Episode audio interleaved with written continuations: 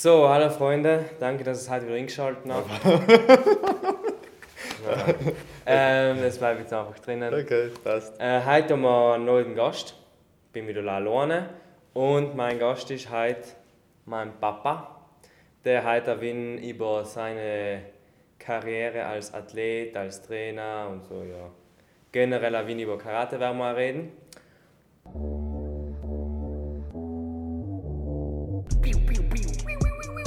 Enke Unterhaltungspodcast in Südtiroler Dialekt. Undercover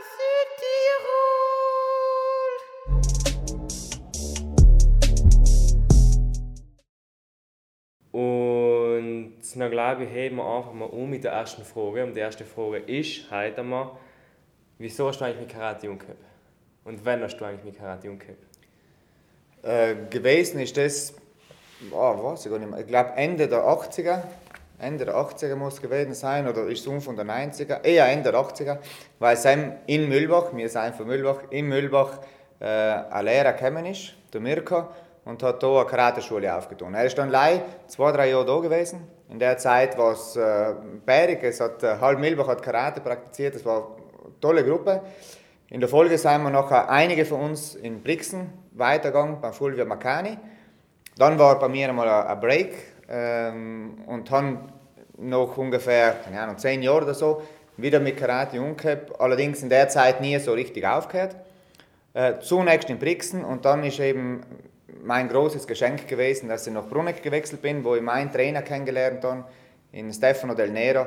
Und der hat mir ja, eine ganz neue Art von Karate gezeigt, mir eine neue Philosophie von Karate gezeigt, ihren ja, Karate wirklich auf eine ganz neue Art und Weise kennenlernen dürfen. Und das war auch der, der Moment, wo qualitativ von mir einfach ein bisschen was weitergegangen ist. Und äh, ja, in der Folge dann in, in Bruneck weitergemacht. Über mehrere Jahre. Okay, und ähm, jetzt muss ich ein bisschen auf den Aram an, anlehnen. Etletz, ähm, was war dein größter Erfolg als Athlet und dein größter Erfolg als Trainer? Der größte Erfolg als Athlet, jetzt vom Titel her, war 2016 die Europameisterschaft in Portugal. Das war sicher das äh, Highlight vom Titel her. Gell? Es ist einmal äh, Zweiter bei den European Master Games und ich weiß gar nicht wie oft, oft äh, Italienmeister in verschiedenen Föderationen. Oft. Ja, ähm, echt oft. Wobei ich sagen muss, es ist, wenn wir jetzt von der Italienmeisterschaft reden, mir nie darum gegangen, auch wenn ich es wird alle letzter, weil man ja der Gejagte ist. Es wird alle schwieriger, weil man älter wird. Und es kommen junge, gute, talentierte Leute nach. Ähm, trotzdem habe ich nie versucht, irgendwie den Titel zu verteidigen. Ich habe allem versucht, den Titel neu zu gewinnen. Das ist vom Kopf her eine andere Einstellung. Der Druck ist natürlich jedes Jahr größer. Gell? Und ich würde sagen, die erste gewonnene Italienmeisterschaft ist, ist vielleicht vom, vom Titel her nicht vergleichbar mit der Europameisterschaft. Aber äh, von der inneren Freude war es äh, ja, fast mindestens genauso viel, weil ich war dann noch Braungurt, das letzte Jahr als Braungurt. Und der, was, jetzt weiß nicht mehr, ich glaube, dritter gewesen ist, ich war auf dem ersten, er war auf dem dritten, wir sind ungefähr gleich groß gewesen. Äh, der Goliath, der Sel ist gewesen. Spitzname. Ja, Spitzname Goliath. Äh, der Sel war dritter, vierter Dan, also ganz, ganz große Freude. Was heißt dann? Dan, also wenn man den schwarzen Gürtel kriegt, dann ist er der erste Dan und dann kann man noch weitergehen. Zweiter Dan, dritter Dan. Der Gürtel ändert sich nicht. Es sind einfach nur zusätzliche Prüfungen, die man macht, um, äh, die auch Voraussetzung sein, um gewisse Prüfungen als Trainer dann auch machen zu können, zum Beispiel. Der größte Erfolg als Trainer ist letztes Jahr gewesen, wo wir bei einem nationalen Turnier mitgemacht haben. Klein, jetzt habe ich da.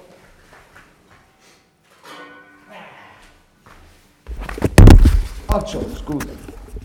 Ähm, wir haben zwei bärige Sachen gemacht. Äh, wir haben einmal bei einem dreiteiligen Turnier, bei den drei Etappen, sind wir Fünfter geworden als Verein in der, in der Disziplin Kata. Kata ist Formwettkampf und Komitee ist Kämpfen. Und bei den Nationalen haben wir es richten, auf Platz 3 zu kommen. Hell ist sicher von der Freude her, von der Erfolg jetzt als Trainer mit einer Mannschaft nach so wenigen Jahren. Wir haben ja erst 2016 mit Karate Mühlbach umgekehrt. Und Sam schon nach so wenigen Jahren jetzt äh, im dritten Platz auf einem nationalen Turnier zu haben, Ist ist, natürlich äh, eine Riesenfreude. Ja. Äh, gut, weil wir schon bei Karate Mühlbach sein. Wieso, wenn und wie schaut es jetzt aus?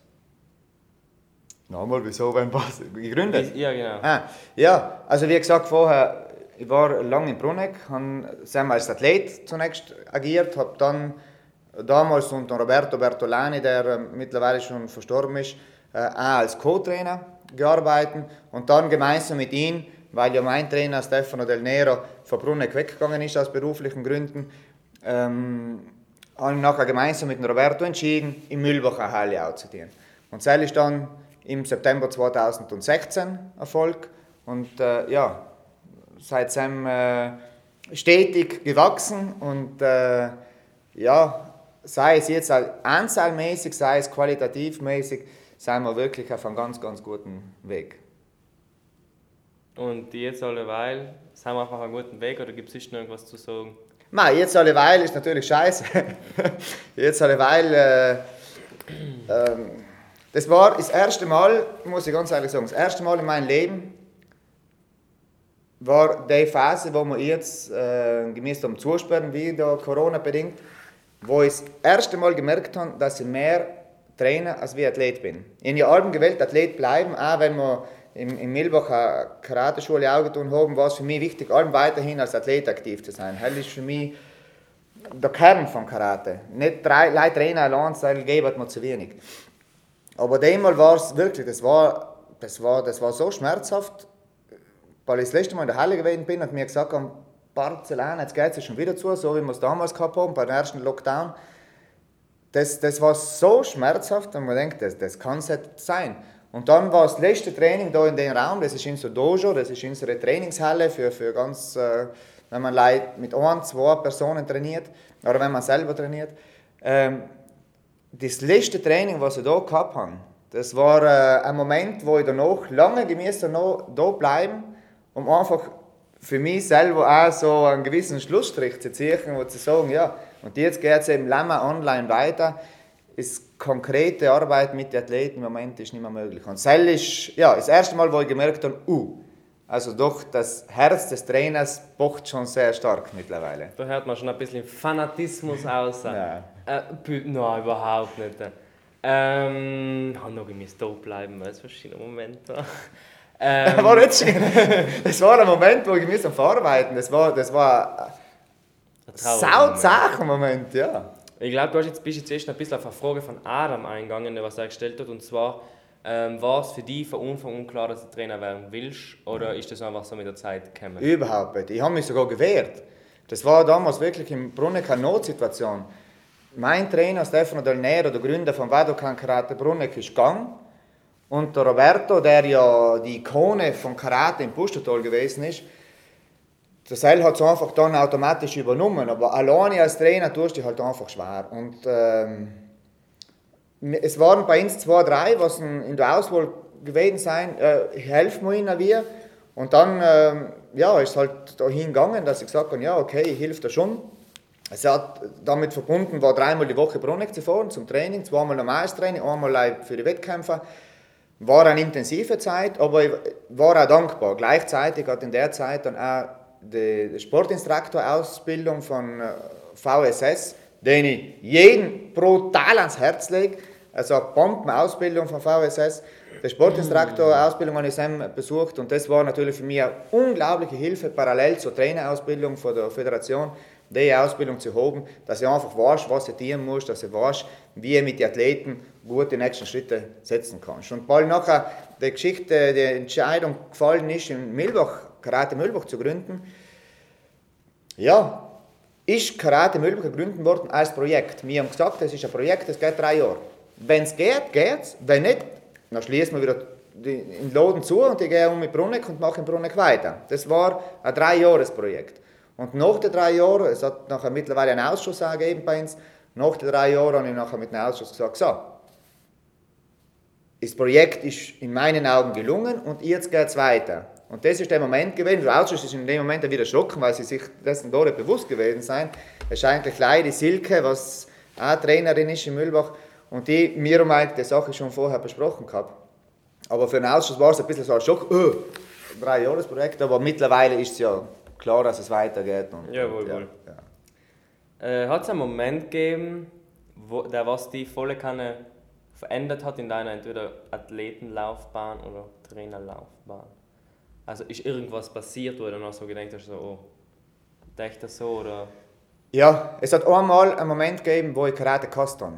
Das ist die Vorbereitung 2016 auf die Europameisterschaft gewesen. Ich habe mich oft schon vorbereitet auf ein grosses Ereignis, aber äh, die Vorbereitung die war hart, weil ich äh, die Vorbereitung müsste alleine machen oder zu 90 Prozent alleine machen und selber brutal. Also wenn du so gut wie jeden Tag trainierst, hart trainierst, wirklich hart trainierst und allem ganz alleine bist, das, das war wirklich, das war eine lange Sache. Also du hast den Moment hergesehen, weil ich gedacht habe, dass das einfach irgendwann einmal fertig ist. Also da ist, ist nicht leider jetzt, dass ich versucht habe, topfit und technisch perfekt auf dem, auf dem Punkt zu sein, sondern es war wirklich auch eine Sehnsucht auf einen Moment, wo, wo ich einfach einmal das Gewand weglegen kannst und sagen kannst, jetzt einmal eine Woche einmal wirklich nicht dienen. Gell?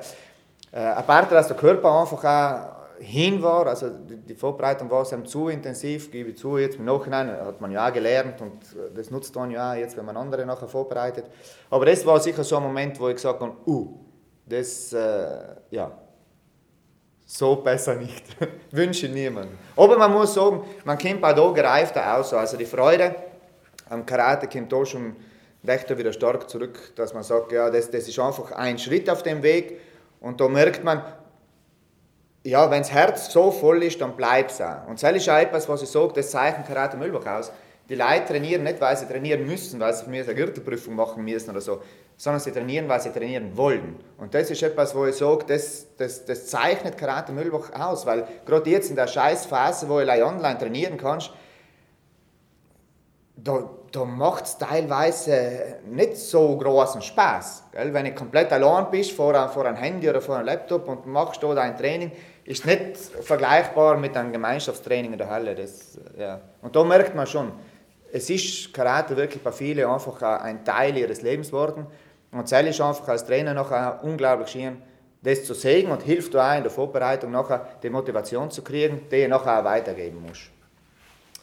Gut, gut, gut. Und ähm, Zukunft.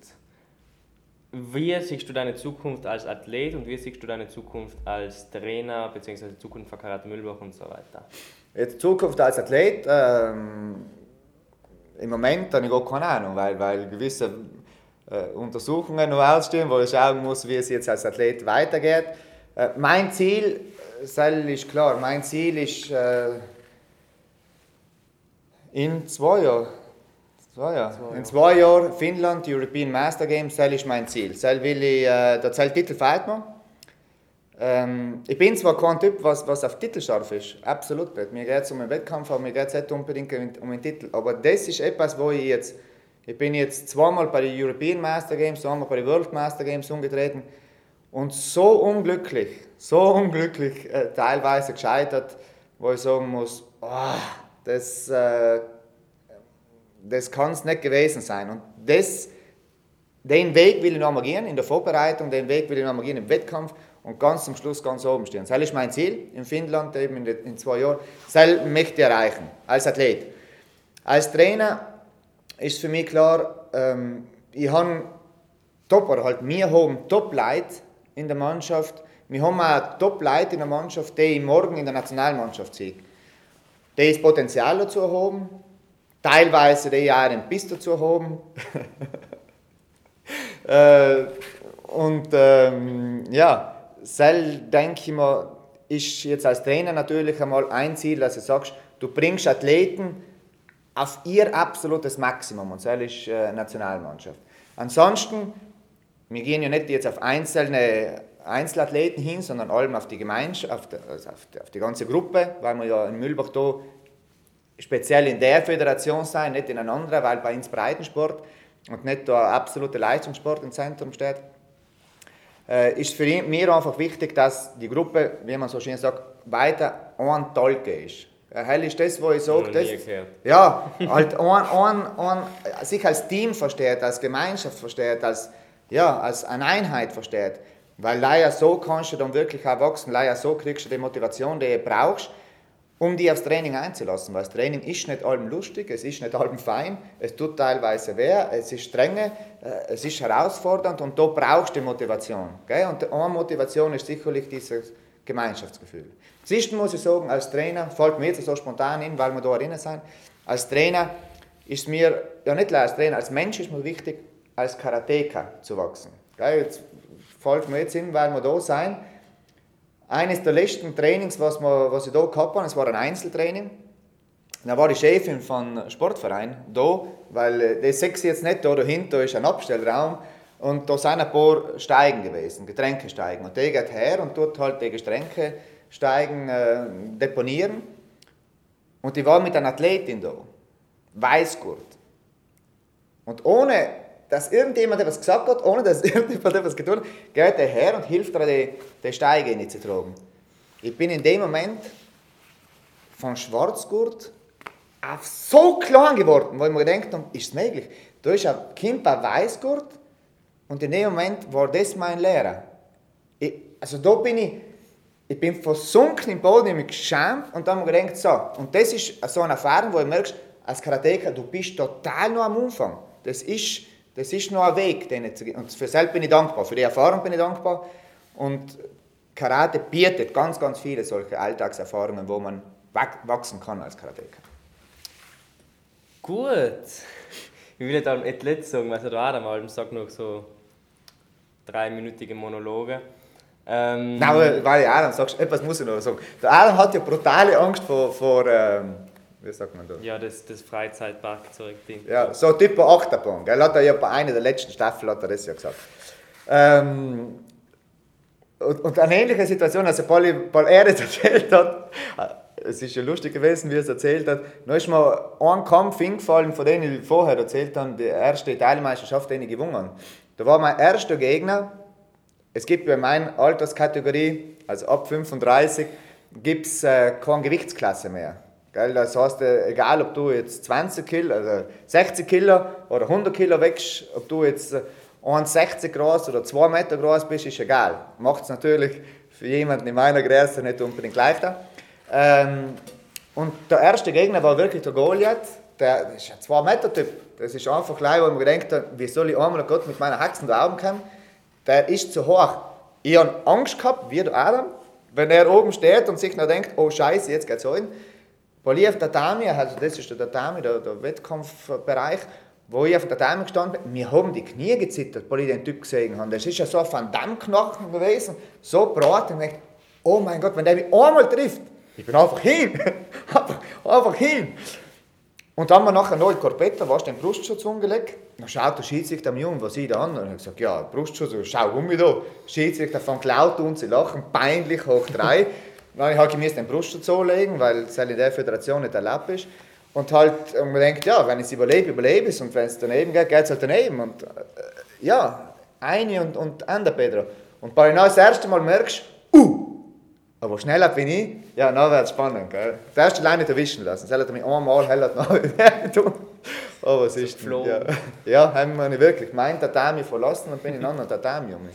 Ja. Aber nicht schlecht. Ja. Ähm, ah ja, war Schmied, genau. Ja, ich war mit, ja.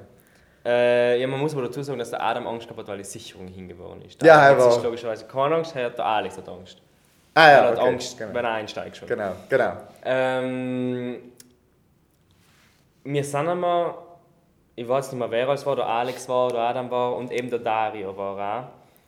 Ähm, und der Alexander, glaube ich, war auch. Bei Adam daheim gesessen, schon eine Weile her, also war alles Corona-konform.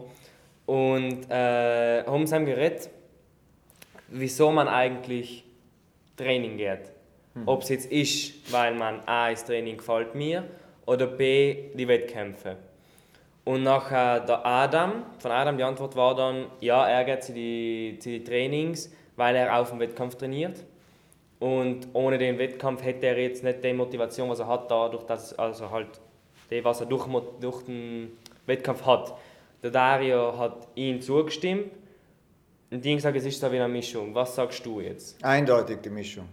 Gar kein Thema. Das ist, ja, nein, gar kein Thema. Das ist, erstens hängt es mal von Athleten an. Das ist das Erste. Weil es gibt einen Haufen Wettkämpfe, gerade im Karate ist das ein Paradebeispiel, ein Haufen Wettkämpfe, die machen keine Wettkämpfe. Halt ein Haufen Athleten, die machen nicht Wettkämpfe, die gehen in die Halle, weil die Gruppe bärig ist, weil das Training bärig ist, weil er fit wärst, weil er Beweglichkeit, weil er Koordination, weil er Technik lernst, weil er Selbstverteidigung, weil Selbstverteidigung, ja, ja, du kommst schon 30 cm mittlerweile weiter wie früher, 40 cm.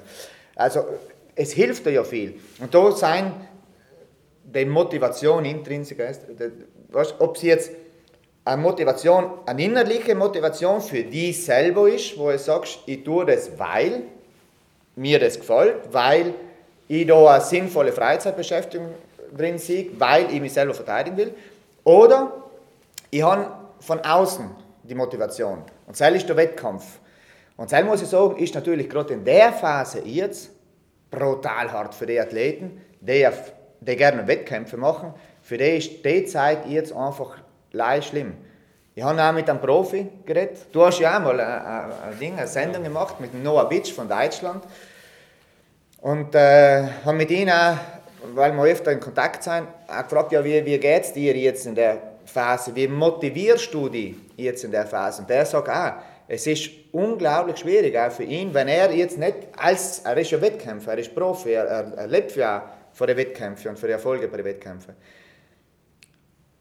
Und jetzt die Motivation zu haben, nicht zu wissen, wann ist der nächste Wettkampf und damit auch in der Programmierung deines Trainings ganz große Fragezeichen zu haben, das ist natürlich unglaublich schwierig. Auch für einen Profi natürlich extrem, aber auch schon für uns. Ich merke ja, wenn ich, wenn ich mit unseren Athleten, die was jetzt Wettkampferfahrung äh, schon haben und schon heiß sein auf den nächsten Turnieren, es ist schon schwierig für die jetzt zu sagen, ja, und äh, ich gebe echt 120 Prozent.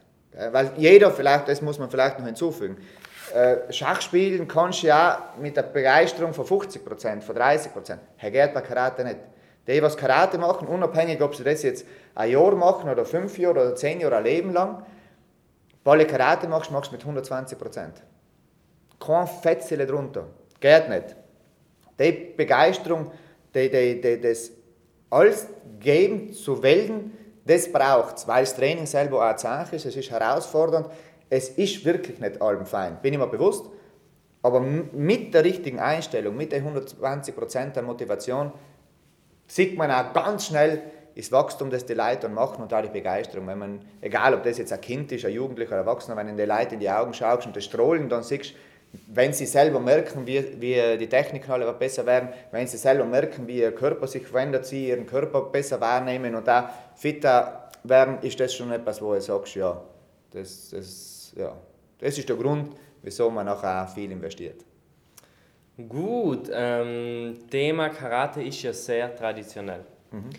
Ähm, kannst du ja ganz, ganz kurz erwähnen, so die Geschichte zusammenfassen und dann, was ist deiner Meinung nach heute noch von den traditionellen in unserem Training geblieben?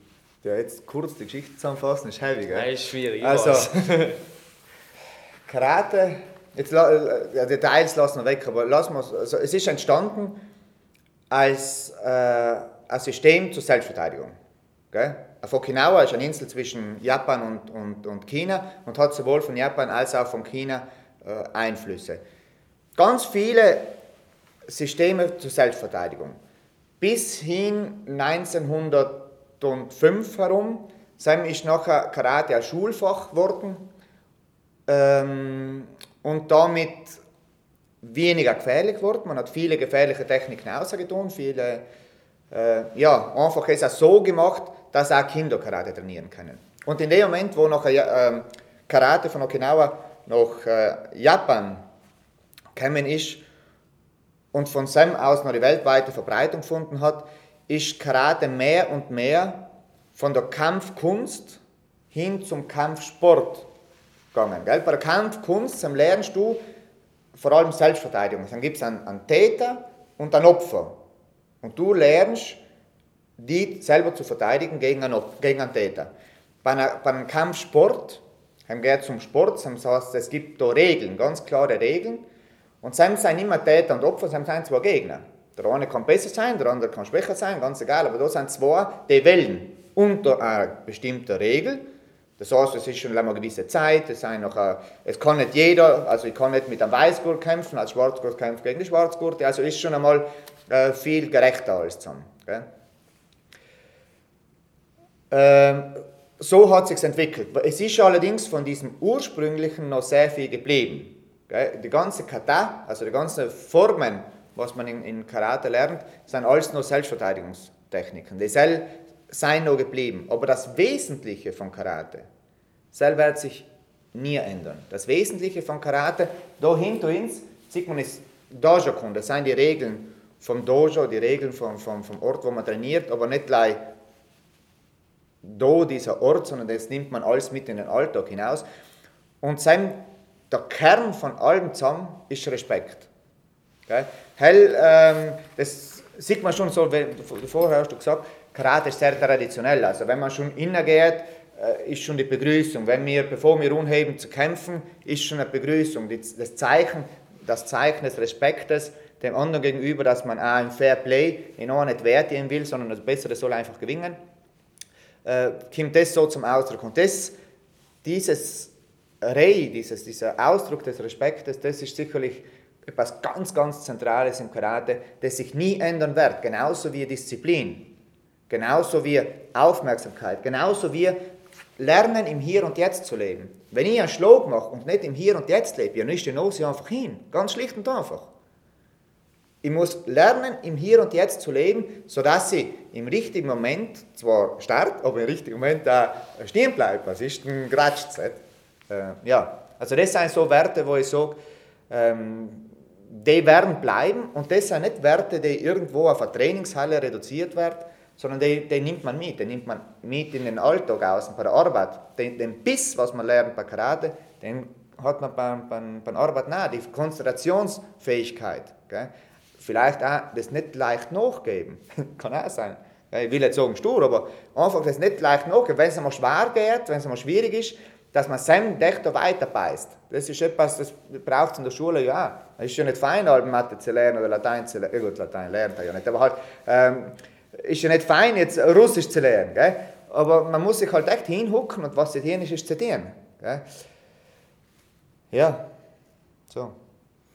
Olympia hätte eigentlich 2020 jetzt sein sollen, in Japan, äh, mit Karate dabei, das erste Mal.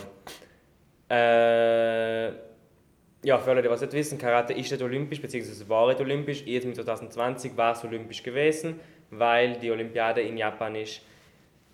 Glaubst du, also die Olympiade ist jetzt ja verschoben, die ist jetzt ja nicht praktisch aufgehoben, sondern einfach jetzt auf nächstes Jahr, aber ich glaube, das wird wahrscheinlich auch noch ein bisschen mehr verschoben werden. Ähm, glaubst du, es ist dann noch allem olympisch?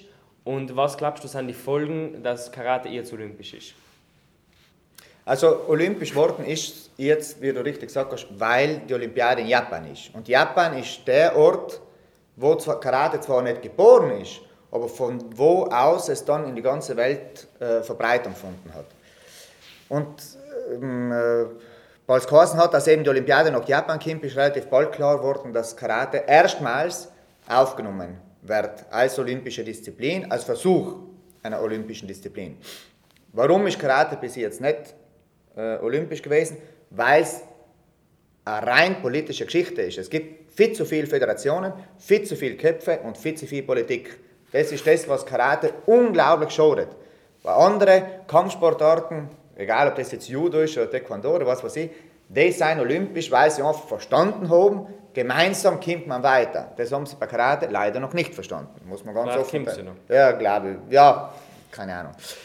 Ähm, das ist der Grund, wieso sie jetzt bei Japan dabei ist.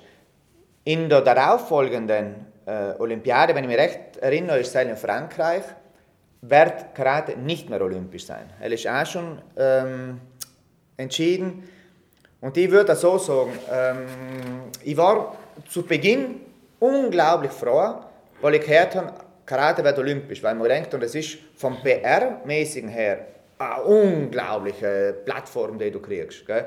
Also Karate ist zwar der weit weltweit der weit verbreiteste Kampfsport, aber trotzdem die Plattform, was Karate sich eigentlich verdient hat, hat Karate nicht wegen der gescheiten Köpfe, was sich nicht davor an Tisch zusammenhocken kann.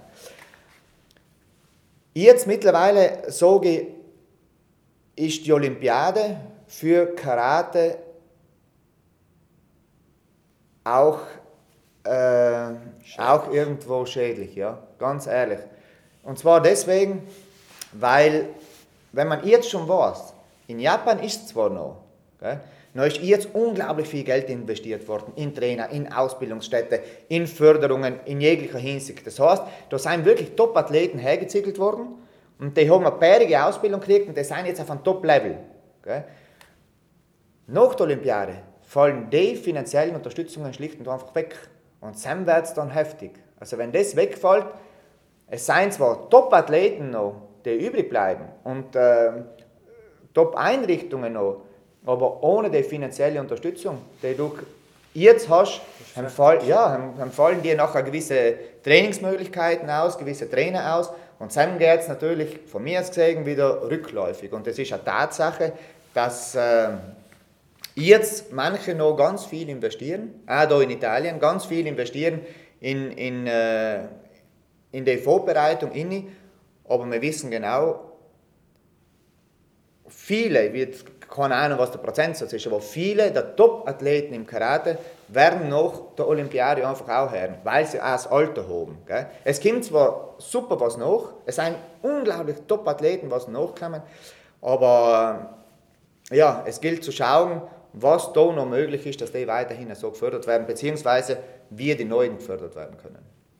Gut, du hast gesagt, dass äh, Karate fehlt das Be der Bekanntheitsgrad. Und da kann jetzt noch jemand, sagen, ja, aber Karate, Karate, hell, jeder weiß, was Karate ist. Karate ist das so, weißt du, so, hi, was ja alle in die Filme halt sagen so. Ähm, und deswegen machen wir jetzt voll keine gute Überleitung auf Undercover Südtirol technisch, technisch und sagen jetzt ganz, ganz kurz ein paar Sachen von Karate, wie Karate eigentlich wirklich ist, äh, damit wir mal die Wahnvorstellung aufheben können. Oder halt nicht Wahnvorstellung, jawohl, einfach das falsche Bild von Karate. Äh, deswegen, ja, dazu legen wir mal kurz die Schütze an. Gut, Ich darf die herschlagen. gut. Ähm, ja, kannst du dabei Du bist nicht mehr im Bild. Ich weiß. Ach so, okay. Kannst du dabei noch was erzählen?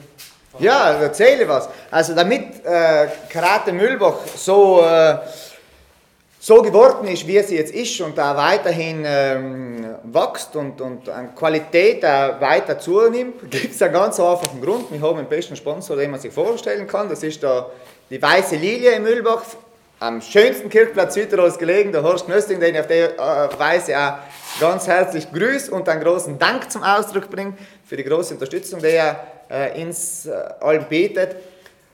Und neben, neben Sponsor muss man sagen, das, was uns natürlich auch ganz viel hilft, ist äh, Chefin vom Sportverein, die Marlene, ist natürlich auch die Unterstützung von Seiten der Gemeinde, von der Schule und, und, und, und, und. Vor allem allerdings ist der Ausschuss, der Karate Mühlbach zu dem macht, was Karate Mühlbach ist, weil die Leute wirklich mit Herz dabei sein und äh, ganz viele Ideen, ganz viele Anregungen allem wieder reinbringen. Ja, und die Erfolge sieht man dann. Nach wenigen Jahren schon so etwas zu haben, ist schon heavy. Gut. Dann tun wir den da weg. Halt die Pokale ab, ist er weg. Du, was hast du denn vor? Ja, jetzt geht's auf. Okay, also, jetzt sehen wir mal ganz, ganz, ganz basic um, vielleicht noch einen Schritt zurück. Und so, im Karate, so mal mit Noah Bitschen haben wir ganz, kurz geredet, dann gibt es so die drei Bereiche, okay? Es gibt, also es gibt einmal Gedan, und dann Also tief, tief unten, dann gibt es Judan, so Mitte. Mittel, Mitte vom Körper, und dann gibt es noch Jordan, das ist praktisch Kopf. Und je nachdem, wo ich hinschlage, kriege ich beim Wettkampf unterschiedlich viele Punkte. Also bei Karate geht es um Punkte kriegen. Ähm, ja, und dann hängt halt auch davon ab, wie ich in die Punkte hinkomme. Ich kann in die Punkte mit der Hand hinkommen, wie zum Beispiel, wenn ich in sein Gesicht will, kann ich mit der Hand in sein Gesicht gehen. Oder ich kann logischerweise auch mit dem Fuß in sein Gesicht gehen. Oder ich kann mit seinem Fuß so ins Gesicht gehen, mein Fuß. Oder ich kann so dienen. Es gibt total viele verschiedene Sachen, was man dienen kann. Aber logisch ist das alles einfach, bis man bis der andere auch was tut. ähm, Ja, ja. Weil es war beim Wettkampf ja cool, wenn ich auf einer schlagen kann und deswegen Punkte kriege. Das Problem ist, er bewegt sich, er schlagt zurück. Und das Schwierige ist dann, das Ganze noch halt so zu verbinden. Also ich greife an, ich wehre aber gleichzeitig auch an und tue es so. Weil wenn er jetzt schlägt, zum Beispiel mit der vorderen Hand, muss ich ja bereit sein und ihn nachschlagen können. Oder wenn er jetzt schlägt, dann muss ich ja, ja muss, muss schlagen, ja, okay. Dann muss ich ja schnell genug sein, wenn ich auch warm war. Oder wenn er schlägt, dann muss ich schnell genug sein. Deswegen das alles noch zu verbinden, ist logischerweise schwierig. Und nachher ähm, gibt es noch, also es gibt eine einfache Technik, also so einzelne Techniken, wo man eine Sache schlägt, bam. Oder dann gibt es logisch auch zwei Techniken, wo man noch zwei Sachen schlägt, oder zwei Sachen schlägt, oder zwei Sachen schlägt, oder wo man drei Sachen schlägt, erst ein zurück, und zwar drei zum Beispiel. Es gibt brutal viel verschiedenes Zeug. Und deswegen, wenn ihr jetzt dann denkt, wenn jemand sagt, ich mache Karate, dann darf das nicht hergehen und sagen, ja, ich, sondern man müsste sagen, cool, jetzt weiß ich, was es ist. So. Ja, es hat also nichts zu tun mit irgendwelchen,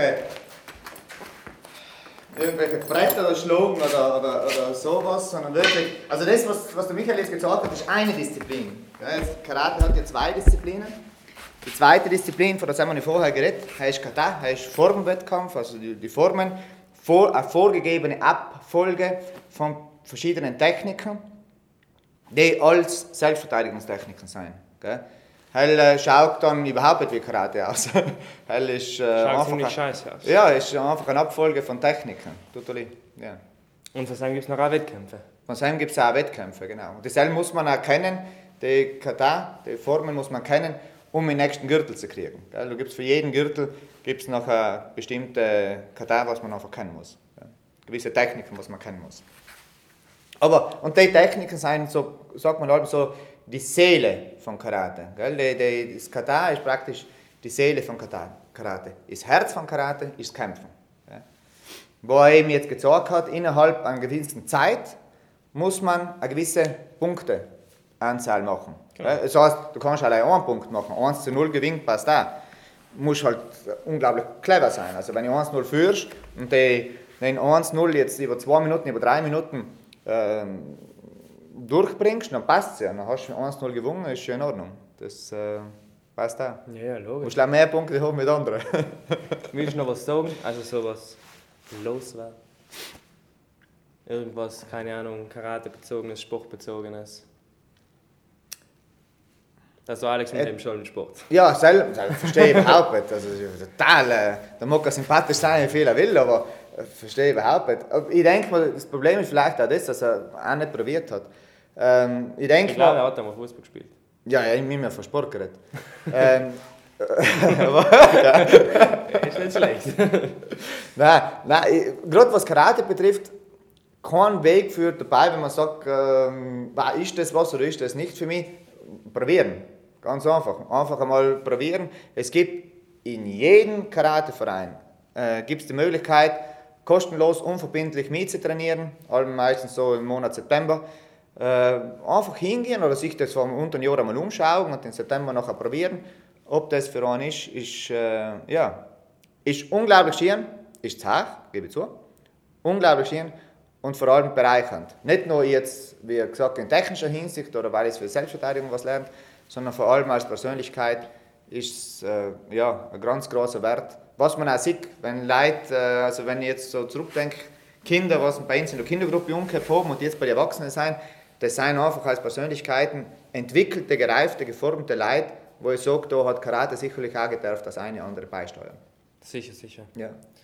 Na gut, dann würde ich sagen, danke fürs Einschalten. Ähm, das, was wir da vorher gesagt haben, war leider ganz langsam. Wenn wir daheim was finden, dann äh, kommt es jetzt da als Ende ein. Vielleicht haben wir ja irgendwas so Vorhin? Videozusammenschnitte. Ja. Ja, ja. Äh, und deswegen, ja, danke und bis nächste Woche. Vielen Dank. Tschüss.